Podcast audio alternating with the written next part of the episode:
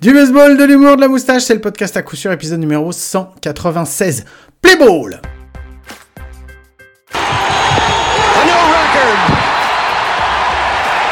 Clemens has set a major league record for strikeouts in a game. 20.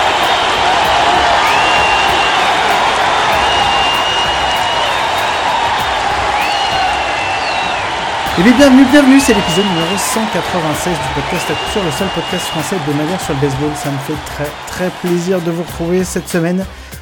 Euh, cette semaine où, surprise, vous allez nous re- retrouver le podcast deux fois cette semaine. Je vais vous expliquer tout de suite. C'est très simple, c'est une très bonne nouvelle. Euh, Mike va revenir. Donc voilà, déjà, j'ai eu beaucoup de personnes qui me demandaient quand est-ce qu'il revient Mike, qu'est-ce qu'il fait, pourquoi il est pas là, Voilà, pourquoi il est pas là, je pense qu'on l'a assez expliqué. Quand est-ce qu'il revient? Il revient cette semaine, pas dans cet épisode, mais dans le deuxième épisode qu'il va y avoir cette semaine. Pourquoi un deuxième épisode cette semaine? Bah en fait, si on continue nos enregistrements euh, le lundi ou le mardi, comme on fait depuis, euh, bah, depuis presque 4 ans, euh, c'est compliqué pour Mike de gérer sa vie de famille, ses enfants, sa femme, moi, parce que ça me demande quand même beaucoup de temps, le podcast qui en demande un petit peu moins, beaucoup moins que moi même. Euh, donc voilà, c'est compliqué et on risque de se retrouver encore avec beaucoup d'épisodes euh, qui vont sauter, où sa présence sautera et il n'y aura que moi. Non pas parce que je l'aurais fait sauter trop sur mes genoux, bien que je puisse le faire sauter très très haut parce que il est vraiment tout petit. Euh, non, donc, euh, donc voilà, pour qu'il puisse participer à un maximum d'épisodes sans qu'on ait besoin de, de refaire encore des absences euh, telles qu'on a pu avoir pendant ces derniers mois, on va enregistrer maintenant le, le vendredi. Et, euh, et voilà, donc désormais, ça n'aurait aucun sens si on enregistrait des épisodes le vendredi et qu'on faisait des sorties le mercredi. Euh, aucun intérêt pour vous de, de- d'avoir un épisode qui aurait déjà 4 jours de retard par rapport à l'actualité. Euh, donc voilà, donc euh, on a pris la décision de, puisqu'on bouge nos enregistrements vendredi, de bouger et de décaler nos sorties d'épisodes au samedi. Donc à partir de ce samedi, euh, j'ai pas la date en tête parce que c'est beaucoup trop loin. Je pense que ça doit être 8, 15, 22, 20, le 20, samedi 20. Euh, vous aurez euh, votre épisode, votre dose hebdomadaire d'à coup sûr qui sortira le samedi matin. Donc au lieu de vous réveiller le mercredi matin avec un tout nouvel épisode à vous mettre dans les oreilles, euh, bah vous aurez ça maintenant le samedi matin. Donc euh, voilà, bah, j'espère que ça vous fait plaisir. Si ça vous fait pas le plaisir, de toute façon, euh, bah, c'est un petit peu le même tarif parce que c'est notre choix. Donc voilà. Et euh, mais réjouissez-vous, euh, le- l'enfant prodige revient à partir de, de cet épisode. Et vu que de toute façon, vous n'allez pas vous laisser 10 jours sans épisode, c'est pour ça que vous en aurez un donc là, euh, mercredi, et que vous en aurez un deuxième samedi, double dose. Donc cette fois-ci, vous allez être obligé de me supporter tout seul. J'en suis vraiment désolé pour ceux que ça, dont ça irrite les oreilles. Et vous aurez enfin, enfin votre euh, animateur préféré en la personne de Mike. Allez, et puisque c'est ça, on va passer tout de suite bah, aux news. Je vais pas vous faire un long épisode parce que je pense que le plus long, ça sera celui qu'on aura avec Mike. Je vous ai préparé quelques petits trucs. Voilà, on en parle. Donc je vous lance le jingle tout de suite. Peut-être une des dernières fois où j'ai besoin de l'avis de personne et surtout de l'approbation de personne pour pouvoir le lancer. Jingle News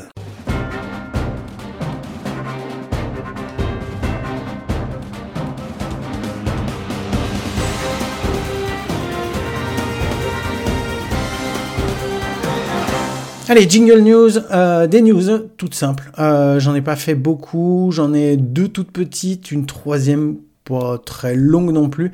Après, j'en ai une qui va être un petit peu plus longue à, développer et après, je vous ferai un petit sujet. euh, comme j'ai eu l'impression que ça vous a plu la semaine dernière, j'ai continué dans la foulée.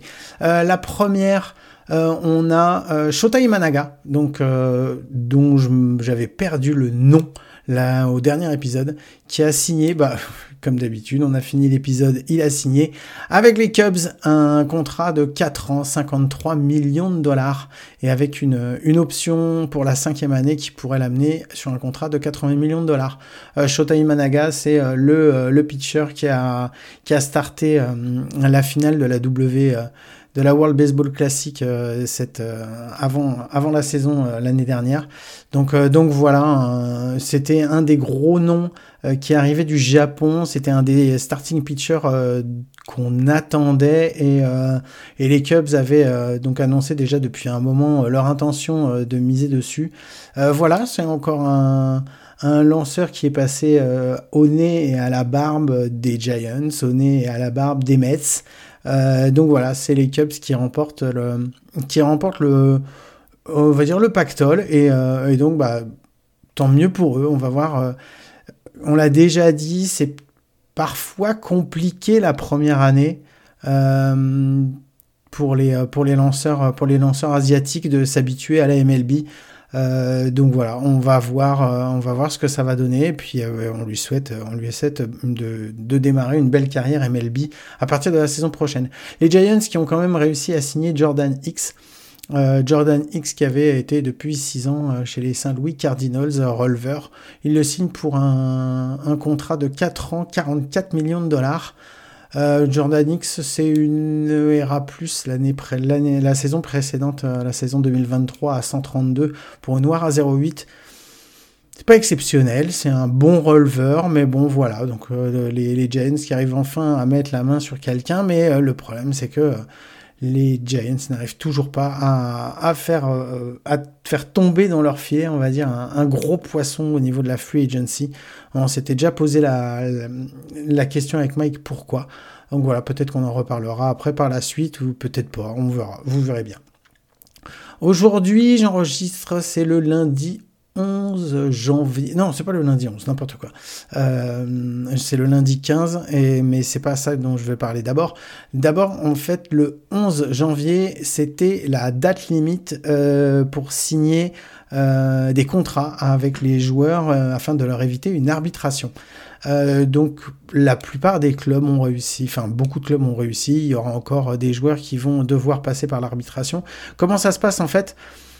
Chaque joueur qui commence dans un club, euh, enfin dans une franchise, a les six premières années qu'il doit à la franchise.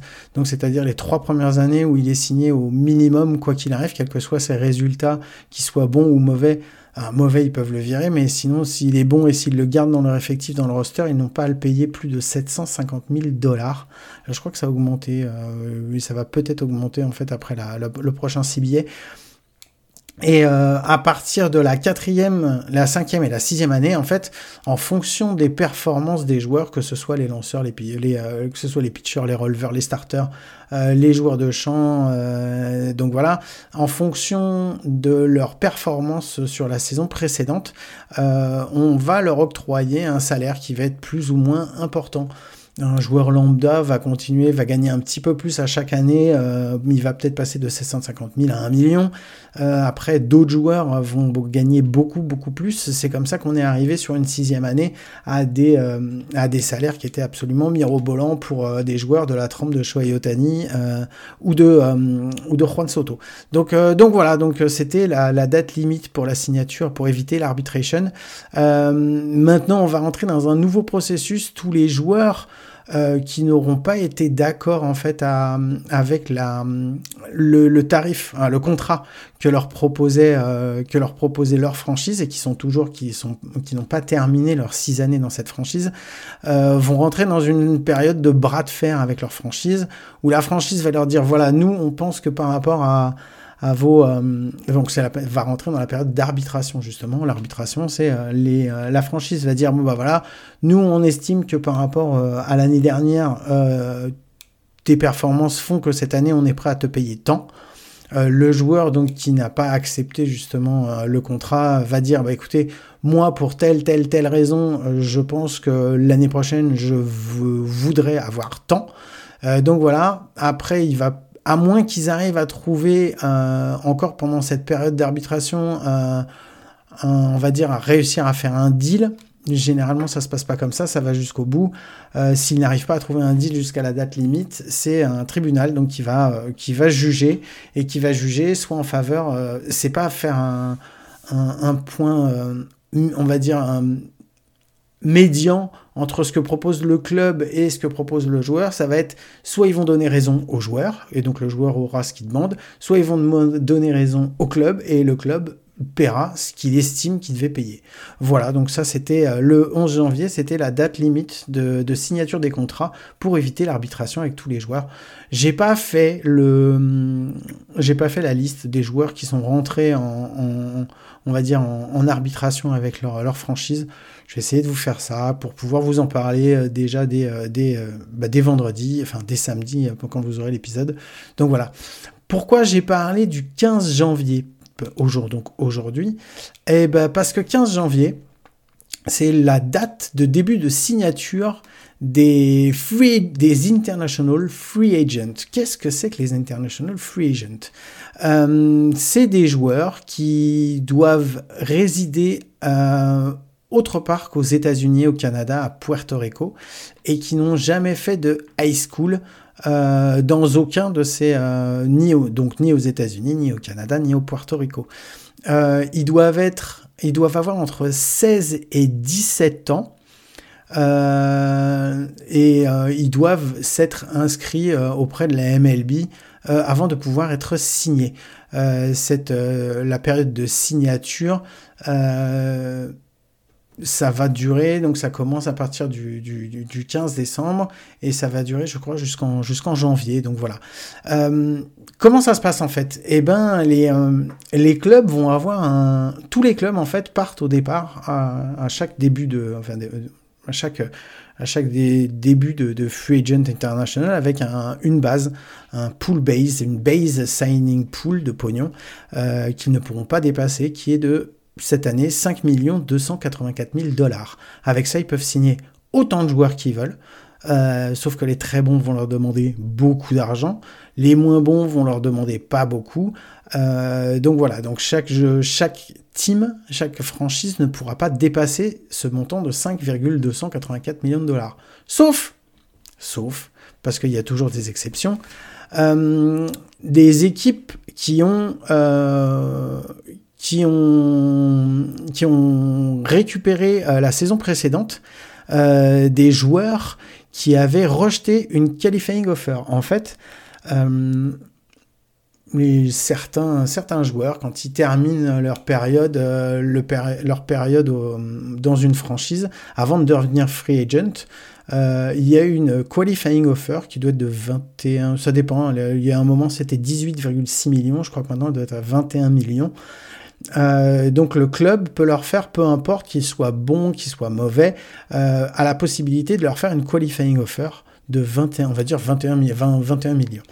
Euh, alors si un joueur normalement vaut 10 euh, millions, euh, il faut savoir que euh, le, club ne fera jamais une offre, c'est une qualifying offer à 21 millions, parce que c'est sûr que le joueur va l'accepter. Ça, c'est surtout pour les joueurs, par exemple, un joueur comme Otani qui rentre en, en, en free agency va devoir, va avoir une qualifying offer par son, son club, les Los Angeles Angels. si le, si le, joueur, donc en l'occurrence Otani, refuse de, signer cette qualifying offer, euh, l'année prochaine, euh, les, les, Angels de Los Angeles vont avoir un bonus en plus de leur, de leur base de signature. parce qu'ils vont avoir un competitive balance pick, soit en round A, soit en round B, en fonction de, du, du, joueur, s'il est bon ou s'il est mauvais. Donc en fait, pour l'International Free Agency, tout le monde part à 5 284 000 dollars. Mais après, tous ceux qui ont perdu un joueur sur qualifying offer, qui a refusé, vont avoir euh, des bonus en plus. Et ceux qui auront signé ces joueurs qui étaient sous qualifying offer vont avoir de l'argent en moins. Alors, par exemple, cette année, on va avoir euh, plusieurs équipes, plusieurs franchises, six franchises qui vont avoir, euh, qui vont pouvoir dépenser un montant de 7 114 800 dollars. C'est Arizona, les D-backs, euh, les Guardians, les Orioles, les Pirates, les Rockies et les Royals. on va avoir 6, 7 autres équipes qui vont pouvoir dépenser plus que la, la, base de signature, euh, c'est-à-dire que euh, vont pouvoir dépenser 6 millions, 6,52 millions de dollars. C'est Oakland, Milwaukee, enfin les, les Athletics, les Brewers, les Marlins, les Rays, les Reds, les Tigers et les Twins. on va avoir euh, huit euh, franchises qui, eux, bah, vont avoir juste la base. Ce sont les Astros, les Braves, les Dodgers, les Giants, les Mets, les Nationals, les Red Sox et les White Sox. Et après, on va avoir des franchises, les franchises qui auront signé euh, des joueurs qui avaient rejeté une qualifying offer, et en fonction du niveau du joueur, en fonction de ce qu'ils l'auront payé, vont avoir plus ou moins d'argent en moins. Donc on va avoir quatre franchises qui ont signé des joueurs. Donc les Los Angeles Angels qui ont signé Tyler Anderson, les Blue Jays qui ont signé Chris Bassett, euh, les euh, Cardinals qui ont signé Wilson Contreras et les Cubs qui ont signé Dansby Swanson euh, se voient retirer 500 000 dollars euh, donc sur leur, leur, bonus, euh, leur base signing pool, ce qui fait que ça les amène plus, ils ne peuvent plus dépenser pour cette International Free Agency qui commence là en, en 2024 que 4 784 000 dollars.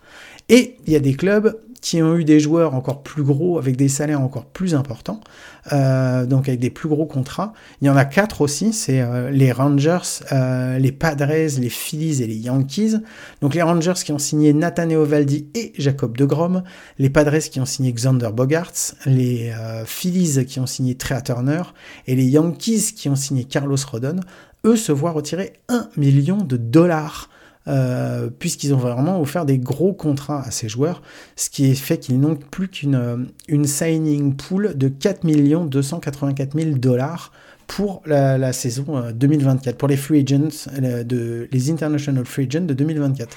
En fait, ce qui s'est passé, c'est que donc l'argent qu'on a retiré à certains clubs, en fait, on l'a qu'on a retiré aux clubs qui ont signé des joueurs qui avaient refusé une qualifying offer.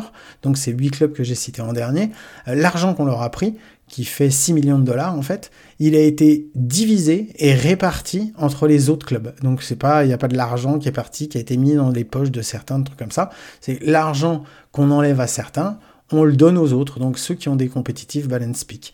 Euh, donc voilà. En fait, et comme je vous ai dit, ces bonus euh, pool, en fait, c'est des, euh, il faut voir ça comme des plafonds qu'il est interdit, interdit de dépasser. Mais parce qu'il y a toujours des mais, c'est toujours plus compliqué que ce qu'on se dit. C'était parce que là, c'était déjà pas assez compliqué de remettre de l'argent, de trucs comme ça.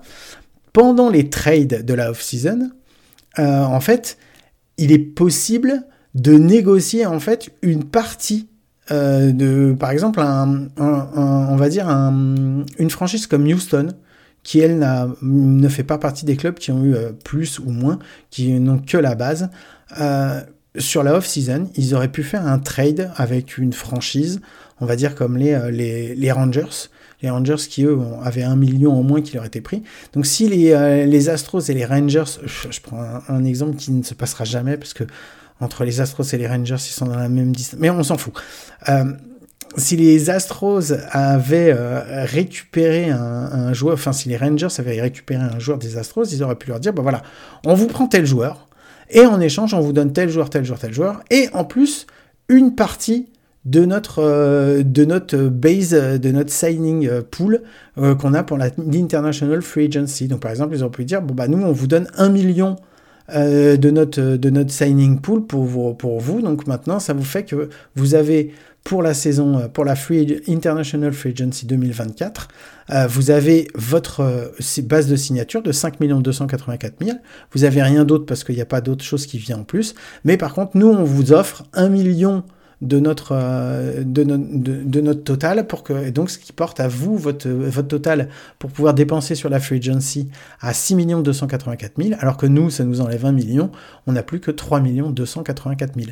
Donc voilà, ça c'est possible. Après, on ne peut pas euh, augmenter euh, son, son, bonus pool de plus de 60% de son total. Voilà, c'est tout ce qu'il y avait à savoir, et savoir que si on signe des joueurs pour 10 euh, 000 dollars ou moins, tout cet argent ne compte pas dans euh, les, euh, signing bonus. Euh, donc ça veut dire tu peux dépenser 5 284 000 dollars si tu t'appelles les Astros. Et ensuite tu peux aller payer 50 joueurs si tu veux à 10 000 dollars. Ça comptera pas dans ton, bonus. Donc même si ça fait 500 000 dollars en plus, bah, c'est un truc qui ne compte pas dans ce, cette base signing pool. Voilà, je voulais vous raconter ça parce que j'en étais, je ne crois pas qu'on était rentré autant dans le détail dans les différents épisodes qu'on a pu faire euh, précédemment. Euh, donc voilà, donc je trouvais que c'était intéressant de, vous en parler. Euh, j'espère que j'étais assez clair. J'ai parlé, mélangé plein de clubs, j'ai mélangé plein d'histoires, plein de pognon. Si ça allait pas, et eh ben voilà, vous me taperez sur les doigts vous me le dites et euh, j'essaierai de vous faire un truc un peu plus clair. Sachez que je ne vous ai pas mis euh, le jingle de Maître Capello parce que je savais que ça allait être compliqué. Euh, voilà, je vais en rester là pour les news de cette semaine pour deux raisons. La première, comme je vous ai dit, c'est que vous allez avoir un deuxième épisode samedi, donc ce serait bien qu'on ait des cartouches quand on va enregistrer d'ici la fin de semaine. Et la deuxième et surtout la plus importante, c'est que franchement, autant la semaine dernière il s'est passé des trucs, autant cette semaine, comme on était sur la date limite d'arbitration, qu'on était au début de l'International Free Agency, bah pour le reste, euh, vu que Shota Imanaga été signé, le reste c'était, il n'y avait pas grand chose. Donc voilà, c'est pour ça que je vais m'arrêter là au niveau des news. Et je, ça m'a bien plu ce que, je vais passer à autre chose, puisque ça m'a bien plu euh, ce que j'avais fait la semaine dernière. Et je pense qu'il y a certaines personnes qui m'ont dit qu'ils avaient bien apprécié euh, les histoires où vous avez euh, comparé un petit peu euh, le, fait, enfin, j'avais parlé de, Barry Bonds et du fait qu'il n'allait pas rentrer au Hall of Fame, alors que c'est quasiment, on va dire, entre guillemets, prouvé qu'à partir d'une certaine période, il avait quand même eu 13 saisons potentielles, ou potentiellement il n'a pas utilisé de stéroïdes. Et si on fait le point sur ces 13 premières saisons, euh, on avait vu que clairement, euh, il avait sa place au Hall of Fame si sa carrière s'était arrêtée au bout de ses 13 ans. Donc voilà, c'était, je voulais remettre en, remettre en lumière la carrière de Barry Bonds parce que voilà, il est quand même montré comme un sacré tricheur, mais au-delà de ça, c'était quand même un joueur exceptionnel avant même qu'il se mette à tricher. Donc voilà, c'était pour remettre ça en, perspective.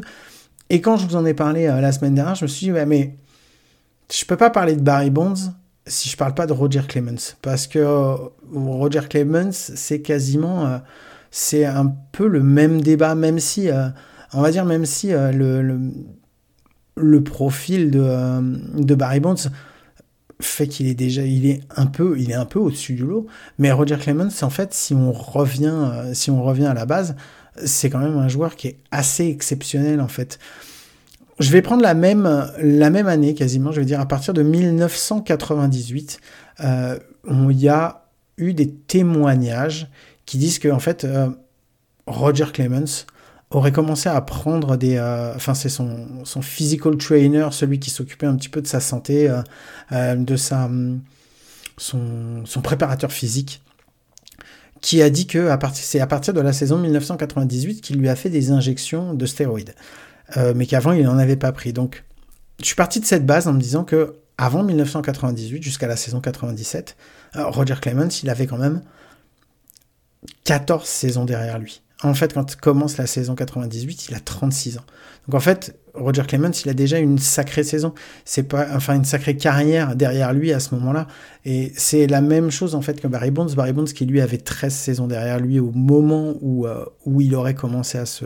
Je mets, des, je mets toujours du, du conditionnel parce que c'est des accusations, c'est des choses où on est quasiment sûr que c'est vrai, même si moi on va pas venir me taper parce que je suis un pauvre Frenchie euh, dans un podcast perdu euh, qui parle de baseball donc personne n'écoute là-bas, mais je mets toujours les guillemets parce que parce que voilà, c'est ce qui se serait passé, mais il n'y a rien qui a été prouvé, même si euh, Barry Bonds a été jugé coupable, mais Roger Clemens, lui, a été innocenté, même s'il y a quand même de graves, graves soupçons qui font croire quand même qu'il a sûrement plus. Et puis en fait, en plus, apparemment, euh, ils ont tous les deux en commun Barry Bonds et Roger Clemens qui apparemment c'était des sales donc c'est pour ça qu'ils n'étaient pas très aimés et que on les a montrés du doigt et que c'était beaucoup plus facile de les juger comme coupables vu que vu leur leur caractère ils étaient un petit peu détestés. Mais ça on va revenir je reviendrai pas dessus parce que ça c'est que c'est de l'histoire c'est des on dit c'est machin. Moi je vais parler des 14 saisons qu'il y a eu avant 98 pour pour Roger Clemens on va faire un point et vous me direz si, pour vous, oui ou non, il a sa place au Hall of Fame. Moi, je vous. Petit indice, pour moi, oui, mais euh, je veux pas vous spoiler la fin, donc je vais vous expliquer pourquoi. En fait, jusqu'en 1998, enfin jusqu'à la fin de la saison 97, Roger Clemens, il a quand même gagné sur ses 14 premières saisons 4 Cy Young. Et il a terminé deux fois sur le podium, une fois deuxième, une fois troisième. Il a un titre de MVP et une fois un podium. C'est-à-dire, je crois qu'il termine deuxième du, euh, du vote au MVP. Il est six fois au All-Star Game. Il a une ERA sur ses 14 premières saisons de 2,97. Ah, alors, une ERA de 2,97, je suis allé voir pour voir un petit peu euh, un comparatif. J'ai pris les Hall of Famers. J'ai pris que les Hall of Famers qui avaient 14 ans aussi de. Euh, qui avaient 14 ans de, carrière, en fait, qui eux ont arrêté leur, leur carrière au bout de 14 ans. Et les ERA en fait qu'ils ont, elles sont comprises, il y en a, y en a, ils sont 8, il y en a, euh, non, ils sont 9. Euh, ils ont des ERA qui sont comprises entre 1,82 et 3,58. Donc 2,97, ça rentre parfaitement dedans. Euh, sur ces 14 saisons, il a fait 2882 strikeouts. 2884, 2882 strikeouts, ça le place en première position si on prend tous les mêmes Hall of Famers, ces 9 Hall of Famers qui ont, euh, qui ont lancé euh, pendant 14 saisons, eux, ils ont fait qu'entre 719 pour le moins bon et 2564 pour le meilleur. Donc en fait, euh, s'il avait arrêté sa carrière au bout de ses 14 ans, Roger Clemens serait premier de ces, de ces joueurs. Et enfin, si on prend juste la WAR, la WAR totale qu'il a, elle est de 92,6. Il faut savoir que il a enfin 92,6 c'est énorme. En, se mettant, en ayant une WAR à 92,6 au bout de 14 saisons. Là, si on prend sur tous les pitchers de all-time qui sont, euh, qui sont dans, le, dans, le hall, dans le Hall of Fame, euh, ça le met 13e euh, de tous les temps. Si on prend juste les Hall of Famers qui ont lancé pendant 14 saisons, les 9 mêmes que j'ai utilisés et dont je vous ai déjà parlé, il est premier de, tout cela, puisque euh, les, les de ces 9, 9, joueurs, 9 Hall of Famer, euh, c'est entre 26,64 de WAR et 89,14. Donc avec sa WAR à 92,6, euh, Roger Clemens, il est au-dessus.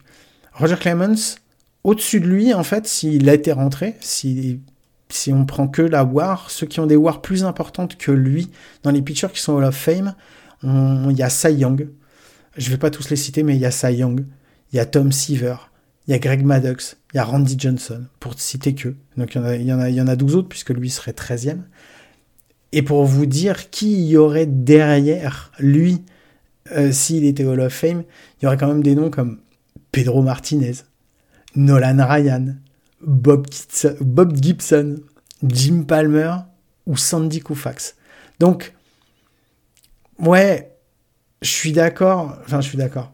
C'est la même, c'est le même problème qu'avec Barry Bonds en fait. La fin de leur carrière et les erreurs qu'ils ont pu commettre euh, pour vouloir continuer, pour vouloir être les meilleurs, ils ont pris des raccourcis, ils ont pris des produits qu'ils auraient jamais dû prendre.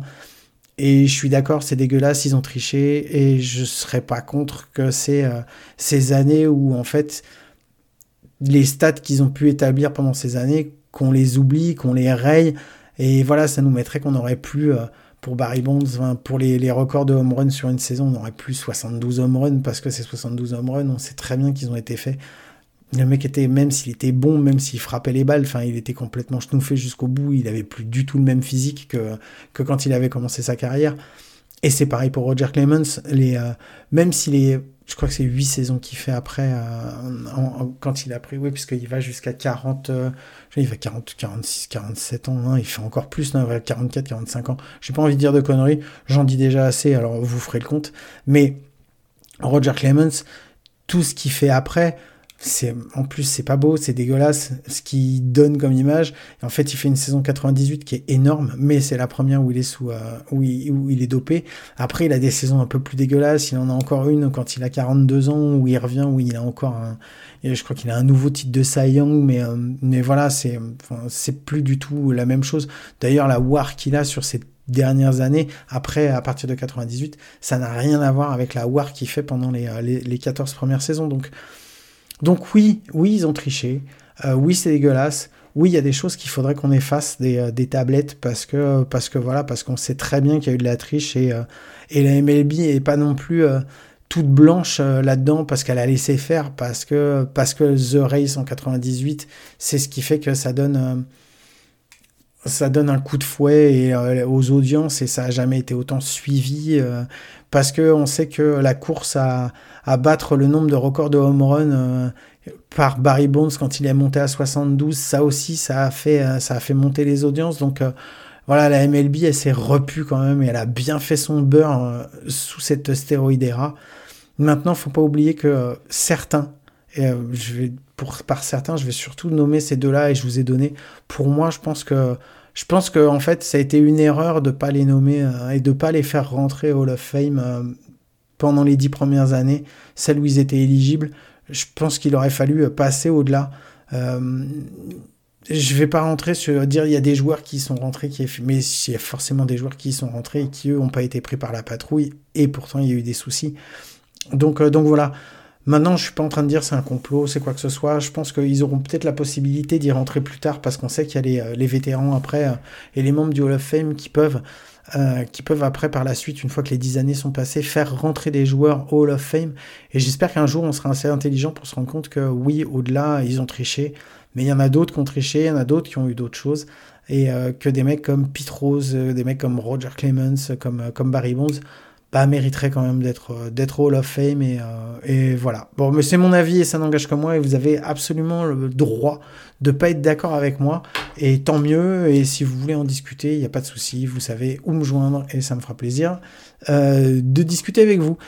Voilà, je vous remercie beaucoup de m'avoir écouté. J'espère que avant longtemps, ça sera la dernière fois que vous m'entendrez tout seul parce que même si je prends plaisir à partager avec vous, je prends quand même beaucoup moins de plaisir à réaliser un épisode tout seul que quand j'ai mon pote avec moi. Mais, euh, mais merci d'avoir continué à m'écouter et, euh, et, voilà, et j'espère qu'on va pouvoir vous redonner euh, à nouveau des épisodes de qualité comme on a pu les faire précédemment. Donc sur ce, je vous rappelle que vous pouvez trouver, vous pouvez retrouver tous les anciens épisodes et le podcast sur toutes les bonnes applis de podcast, les, bonnes comme les mauvaises, c'est toujours sur les mauvaises qu'on est les meilleurs. Et ben, je peux vous assurer, pas la semaine prochaine, mais que dès cette semaine, dès la fin de semaine, à coup sûr, vous allez nous retrouver. Et doublement sûr, euh, on sera deux cette fois-ci. Et j'espère pour le plus longtemps possible. Sur ce, eh bien écoutez, je vous fais des gros bisous. Euh, je vous souhaite de passer une bonne semaine et je vous dis à très vite. Ciao. These moments tonight here at Riverfront Stadium. 2-1 pitch from Shaw into left center. There it is. Rose has eclipsed Cobb. That's number 4192.